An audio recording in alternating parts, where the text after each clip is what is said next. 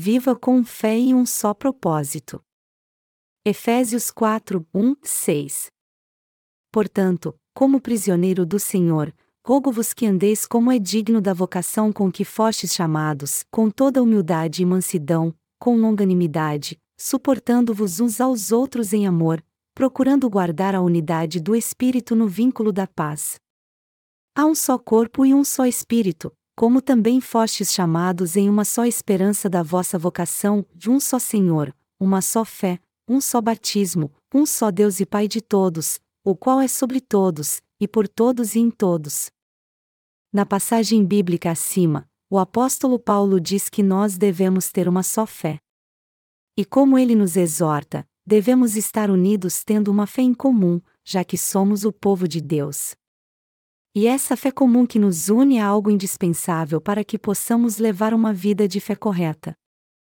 Melhor dizendo, nós só poderemos ter uma vida de fé que agrada a Deus se tivermos juntos em um único propósito de servir ao Senhor e obedecer à Sua vontade em nossa vida.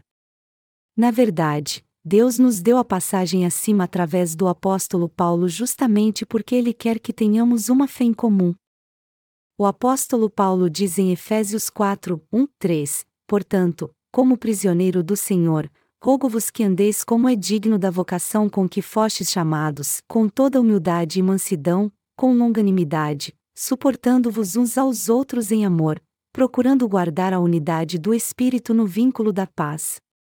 A conjunção, portanto, é sempre usada para explicar a razão ou causa de alguma coisa. No capítulo anterior, Paulo explica que Deus nos escolheu, nos salvou, nos fez filhos de Deus e nos glorificou em Cristo Jesus.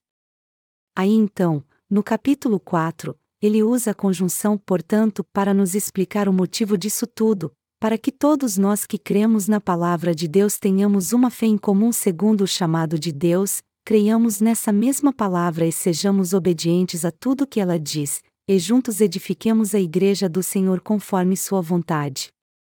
Deste modo, Deus nos diz que devemos edificar o reino do Senhor e permanecer nele até o vermos face a face. Nossa fé no Evangelho da Água e do Espírito é única.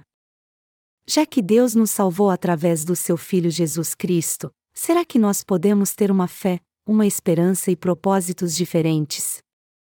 Não, claro que não.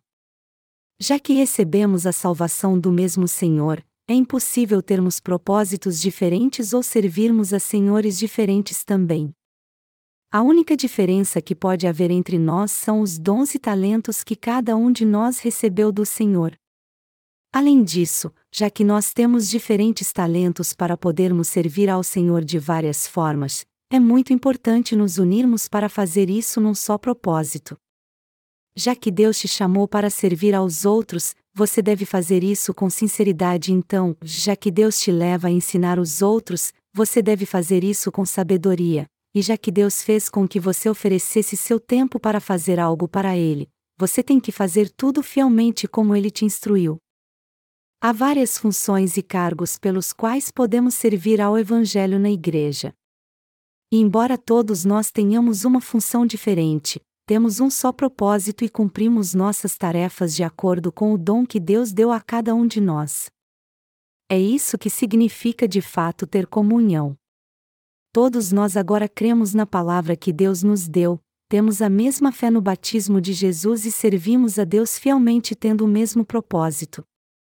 A vida de união que o apóstolo Paulo nos exortou a ter é aquela que vive para Deus com um só propósito. E essa fé e essa unidade são totalmente indispensáveis a todos nós. A Igreja Católica afirma que é a única igreja verdadeira e universal. A palavra católica vem do grego catoliokos e significa referente a um todo, ou simplesmente universal. Contudo, a palavra católica não é muito apropriada à Igreja Católica. A verdadeira Igreja Universal de Deus é constituída por aqueles que receberam a remissão de pecados e se tornaram um só corpo com Deus. Em outras palavras, onde quer que os que creem no Evangelho da Água e do Espírito se reúnem sob uma mesma fé, um Senhor, um batismo e um propósito, ali é a Igreja de Deus. Já que todos nós recebemos a mesma remissão de pecados, será que podemos ter propósitos diferentes? Não, a Bíblia diz claramente que isso é impossível. É isso que Deus está nos dizendo na passagem bíblica deste capítulo. Agora que vocês foram salvos, preguem o Evangelho no mundo inteiro. Tenham o único propósito de pregar o verdadeiro Evangelho no mundo todo e vivam em comunhão tendo uma só fé. O cristianismo hoje se dividiu em várias denominações e seitas. A Igreja Presbiteriana tem uma sua própria característica, assim como a Igreja Batista, a Igreja Metodista e a Igreja do Evangelho Pleno têm as suas próprias características também. Nossa Igreja, ao contrário, não pode ser dividida assim, não importa onde ela está. Deus Pai, o Filho e o Espírito Santo são o mesmo Deus para nós, e por isso nossa fé e nosso propósito são um só. Na nossa vida de fé, em outras palavras, todos nós compartilhamos de uma mesma fé, um propósito, um Senhor, um batismo e uma esperança. Todos nós temos que receber a remissão de pecados para sermos membros do corpo de Jesus Cristo, porque o apóstolo Paulo disse que tá um só corpo e um só espírito, como também fostes chamados em uma só esperança da vossa vocação. Efésios 4 horas e 4 minutos. As partes principais que formam nosso corpo são a cabeça, o pescoço, o tronco, os braços, as pernas e os órgãos internos, e todos eles estão ligados ao nosso dorso. Mas se algum destes membros for removido do nosso corpo, ele não funcionará direito. Do mesmo modo, a Igreja de Deus só pode exercer seu poder quando seus membros estão unidos numa só fé e num só propósito dentro dela. É por isso que o apóstolo Paulo deu muita ênfase à unidade da Igreja. Mas e você? Você crê que há um só Senhor, um só Deus e uma só Igreja? Uma fé assim é indispensável a todos nós hoje em dia. Somente Deus é divino, mas não seu Filho.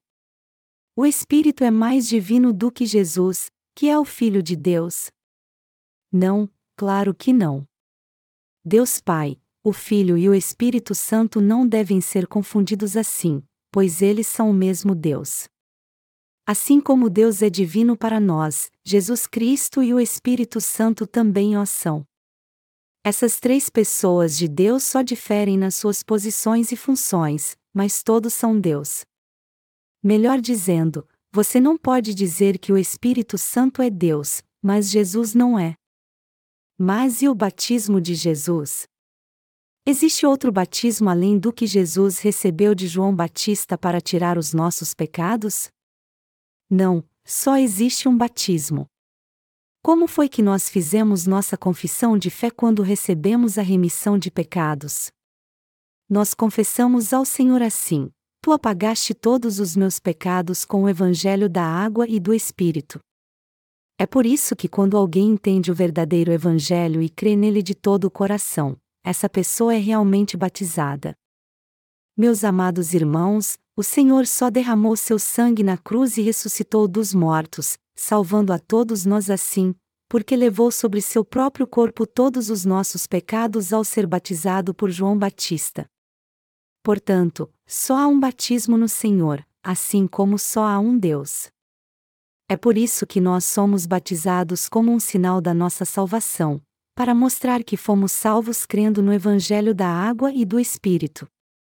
Em outras palavras, nós somos batizados para confessar nossa fé de que o Senhor nos salvou ao levar nossos pecados por meio do seu batismo, morrendo na cruz e ressuscitando dos mortos. Na nossa igreja, os novos santos remidos de toda a Coreia são batizados no acampamento de treinamento e discipulado no verão.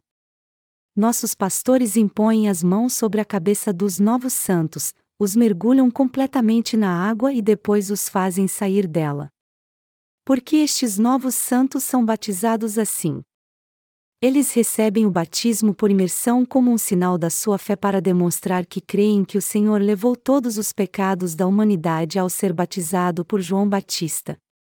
Ao receber a imposição de mãos de João Batista no Rio Jordão, Jesus levou todos os pecados do mundo, assim como Arão, o sumo sacerdote, passava todos os pecados dos israelitas para o bode emissário no dia da expiação, Levítico 16, 20, 22. O fato de Jesus ter sido submerso na água representa sua crucificação, pois ele já tinha recebido todos os pecados do mundo quando foi batizado, e o fato de ele ter saído da água representa sua ressurreição.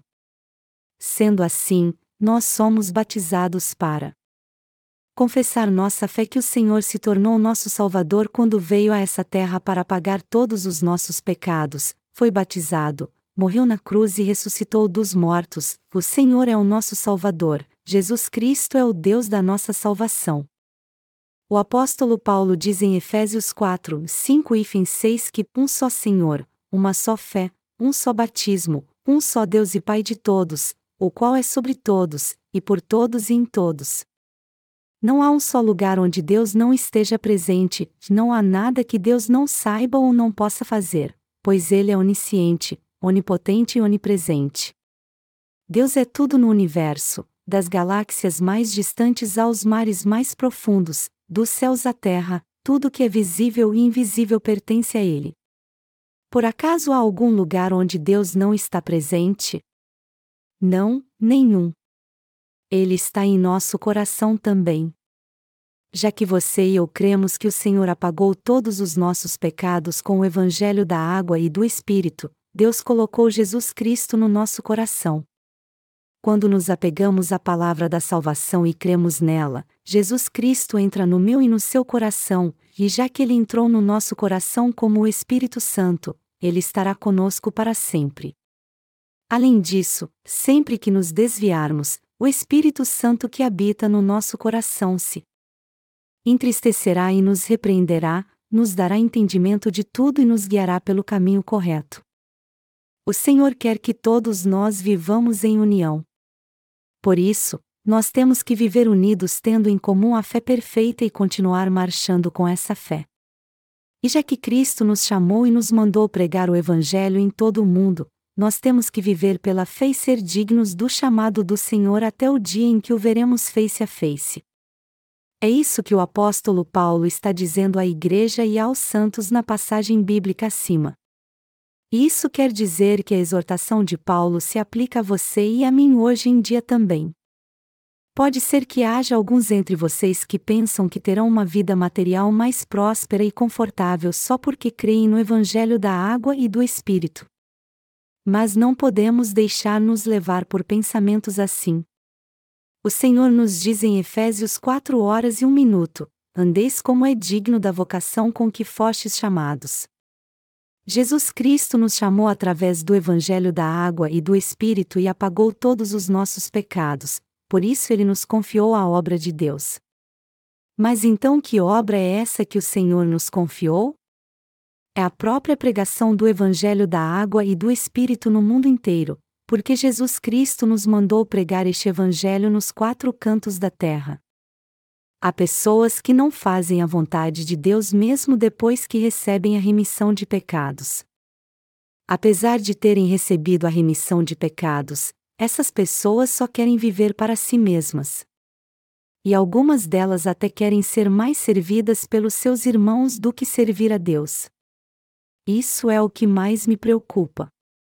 Se há alguém entre nós que não faz a vontade de Deus, se recusa a fazer o que Deus lhe manda fazer na igreja e vive segundo os desejos de sua carne ao invés de obedecer ao Senhor, sua vida só será amaldiçoada. As pessoas que são assim são consideradas malignas mesmo que estejam entre os santos que receberam a remissão de pecados. Nenhum santo redimido deve ter uma vida maligna como essa. Foi por isso que Deus levantou líderes espirituais na sua igreja e confiou sua obra a cada um deles de acordo com o que tinha que ser feito. Apesar de todos nós termos recebido a remissão de pecados, cada um de nós tem uma forma diferente de pensar. Mas, independente da nossa aparência ou personalidade, o que importa para Deus é se nos submetemos à Sua palavra sendo obedientes a ela ou não, e Ele escolhe aqueles cujo coração é justo para fazer Sua obra com eles. Havia um pastor numa de uma das nossas igrejas que não gostava que os membros trouxessem sua oferta e colocassem no gasofilácio. Ele preferia que os santos lhe dessem sua oferta no seu gabinete ou simplesmente lhe dessem algum presente. Ele também tratava melhor aqueles que mais o agradavam. Todos que davam uma oferta financeira à igreja, por outro lado, eram desprezados e maltratados por este pastor. Como explicar isso? Embora este pastor estivesse entre os santos redimidos, ele na verdade não cria no evangelho da água e do espírito. Por isso, ele só queria alimentar sua ganância. Até mesmo entre os santos que receberam a remissão dos seus pecados no coração crendo no Evangelho da água e do Espírito, é possível que haja alguns que buscam satisfazer sua própria ganância e, apesar de parecerem espirituais, só dão lugar a seus pensamentos carnais. Eu sei bem que tenho muitas falhas. Então, eu sou muito mais grato a Deus por ter chamado um ser desprezível como eu. E é justamente por eu ser tão grato a Deus assim que eu vivo totalmente em obediência ao Evangelho do Senhor. O Senhor não somente remiu todos os nossos pecados, mas também nos chamou para a Igreja de Deus e confiou a nós a tarefa de pregar o Evangelho no mundo inteiro. E é por isso que continuamos nossa função sacerdotal fielmente em obediência ao Senhor. Ao nos dar a remissão de pecados para que servíssemos ao Evangelho, Deus nos confiou sua obra para edificarmos a sua igreja e pregarmos seu evangelho.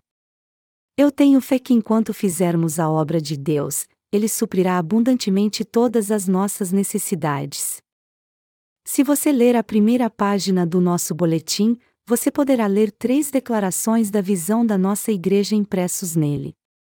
A primeira declaração da nossa visão diz o seguinte: cresçam juntos com a herança do Senhor, a segunda diz: preguem o Evangelho em todas as nações, e a terceira diz: suporte tudo com paciência e tenha esperança.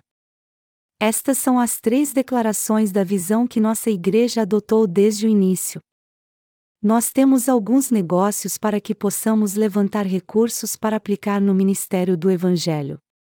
Mas o que aconteceria se não tivéssemos estes negócios? Nós poderíamos servir ao Evangelho? Não, isso não seria possível. Os dias onde as pessoas pregavam o Evangelho pessoalmente já acabaram. Hoje em dia, é muito mais eficaz pregar o Evangelho através do Ministério de Literatura, algo que requer certo investimento. Os recursos financeiros, portanto, são indispensáveis ao Ministério de Literatura. O que aconteceria se nós pegássemos uma grande cruz, fossemos para as ruas e clamássemos: Todo aquele que crê em Jesus irá para o céu, mas aqueles que não crerem irão para o inferno. Nós não somente irritaríamos todos ao nosso redor, mas também seríamos presos por perturbarmos a ordem pública. E mesmo que alguém cresce em Jesus através de um método tão rude de evangelização como este, é óbvio que essa pessoa não seria salva de fato. Isso porque alguém só é salvo se crer em Jesus corretamente, não crendo em Jesus apenas como uma religião. O Senhor disse: Granjeai amigos com as riquezas da injustiça, Lucas 16 horas e 9 minutos. Então, nós entendemos aqui que temos que crescer na vida fazendo uso da herança que o Senhor nos deu.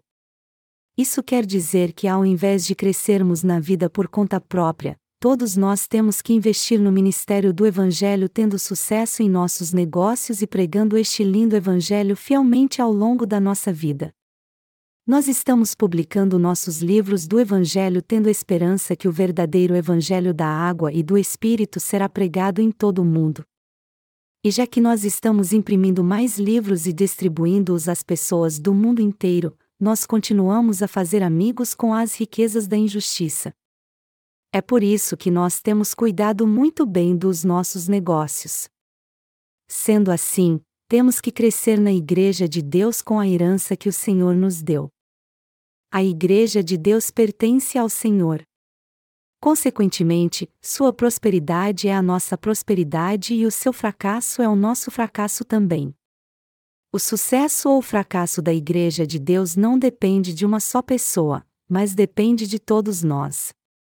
Enquanto a igreja estiver indo pelo caminho certo, todos nós certamente cresceremos juntos.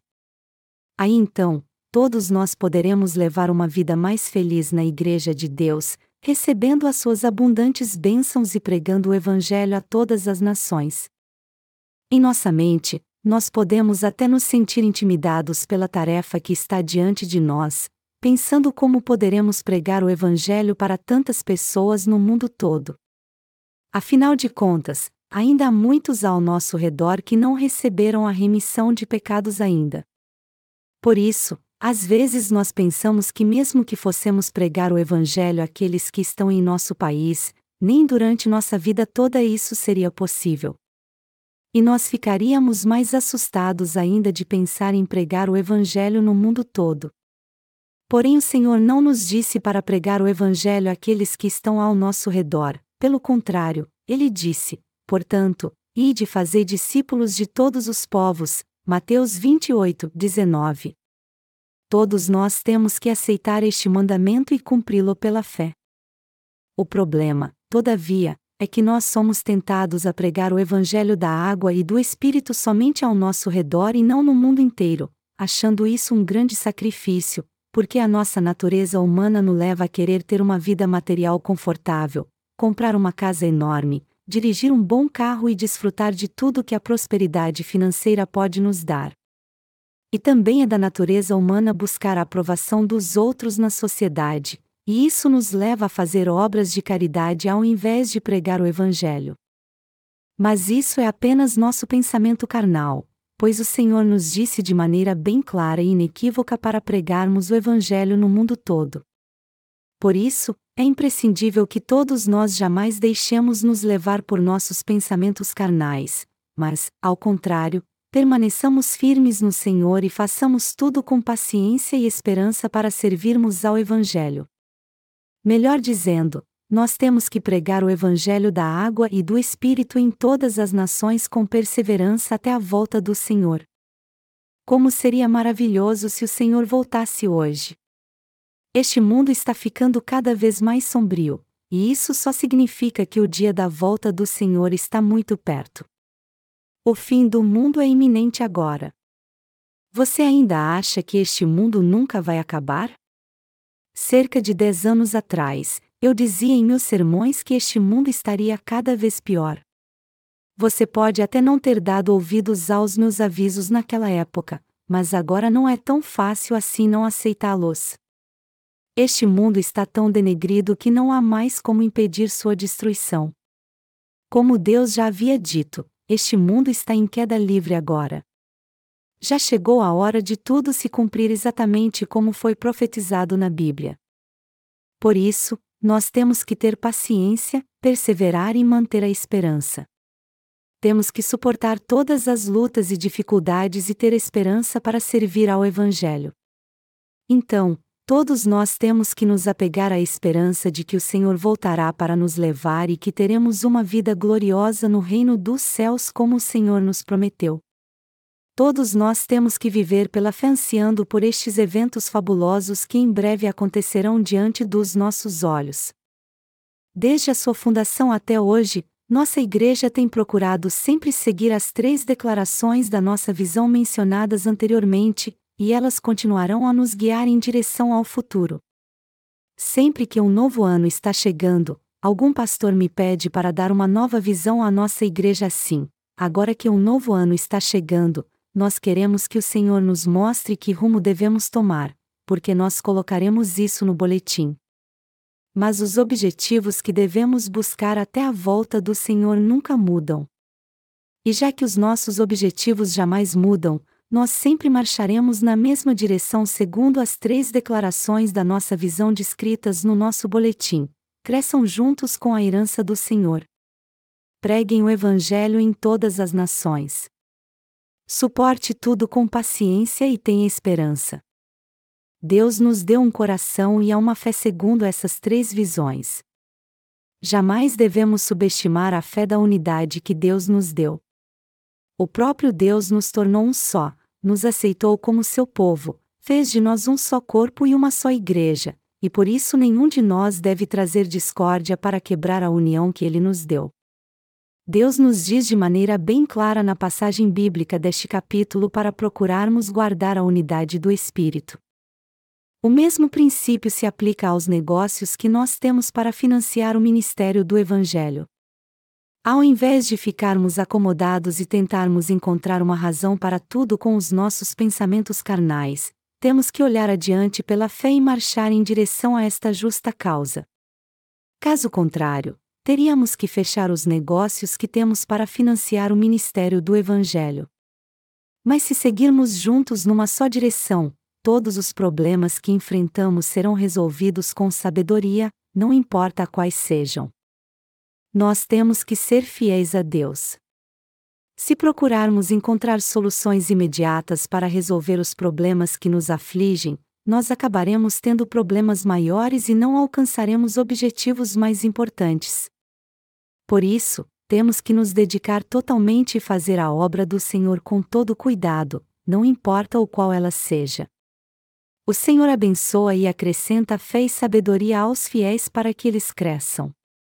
Quando nós vivemos fielmente para o Evangelho é que o Senhor nos ajuda a vencer todos os obstáculos com sabedoria, pois seu desejo é que nós preguemos o Evangelho em todo o mundo.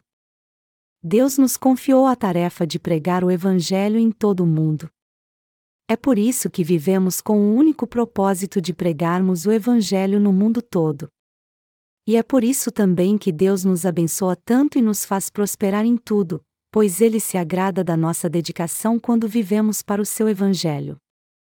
Deus nos prepara para fazermos tudo e assim nos abençoa para que venhamos a crescer. Não há nada na palavra de Deus que tenha sido escrito só para as pessoas daquela época, mas toda a palavra também foi dita a nós. Por isso, Todos nós temos que entender que o certo é guardarmos a unidade do Espírito e andarmos corretamente a fim de sermos dignos do chamado que recebemos do Senhor. Sendo assim, temos que tratar uns aos outros com humildade e respeito, suportar uns aos outros em longanimidade e amor, e lutar para mantermos a unidade do Espírito e a paz que nos une até a volta do Senhor. Todas as nossas igrejas na Coreia estão servindo ao Evangelho em unidade, e nossos obreiros no mundo todo estão fazendo o mesmo. É muito importante sempre agirmos de uma forma que venha beneficiar a pregação do Evangelho da água e do Espírito. Você e eu temos que ter o propósito em nossa vida de pregar o Evangelho e de servi-lo nossa vida inteira. Todos que buscam seus próprios interesses carnais são pessoas insignificantes. Por outro lado, quem se preocupa com sua nação, com seus compatriotas e com todas as pessoas deste mundo é uma pessoa de mente aberta.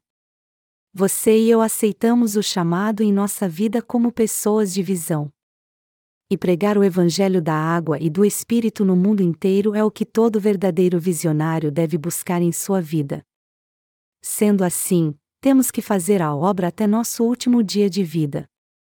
Eu estou certo que você sabe disso melhor do que qualquer um. Se fizermos a vontade de Deus e seguirmos sua visão em obediência a Ele, Deus sem dúvida se agradará de nós e nos abençoará a todos.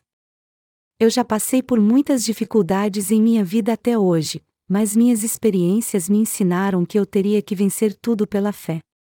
Eu também sei muito bem que tenho que continuar levando uma vida de fé no futuro. Ao mesmo tempo, eu tenho certeza que o caminho à nossa frente não será sempre de lutas, porque o Senhor está nos ajudando e abençoando para que possamos viver somente por uma fé, um coração e um só propósito. Quando pregarmos o Evangelho da água e do Espírito no mundo inteiro, o reino milenial será estabelecido nessa terra assim como o Senhor prometeu, e nós reinaremos neste reino por mil anos. A esperança vencerá o medo do nosso coração, pois nós cremos que o Senhor realizará nossos sonhos. Quando chegar a hora deste mundo e da raça humana serem destruídos, o reino do Senhor virá a essa terra. Nós então entraremos neste reino e viveremos nele por mil anos com o Senhor Jesus. Algumas pessoas acham que isso é um conto de fadas, mas é justamente o contrário. Isso é a promessa da palavra que nos foi dada pelo Deus onisciente e onipotente. Não há um J ou um tio na sua palavra que seja falso. É por isso que estamos sempre dando graças a Deus, porque cremos que tudo que Ele nos prometeu com certeza um dia se cumprirá.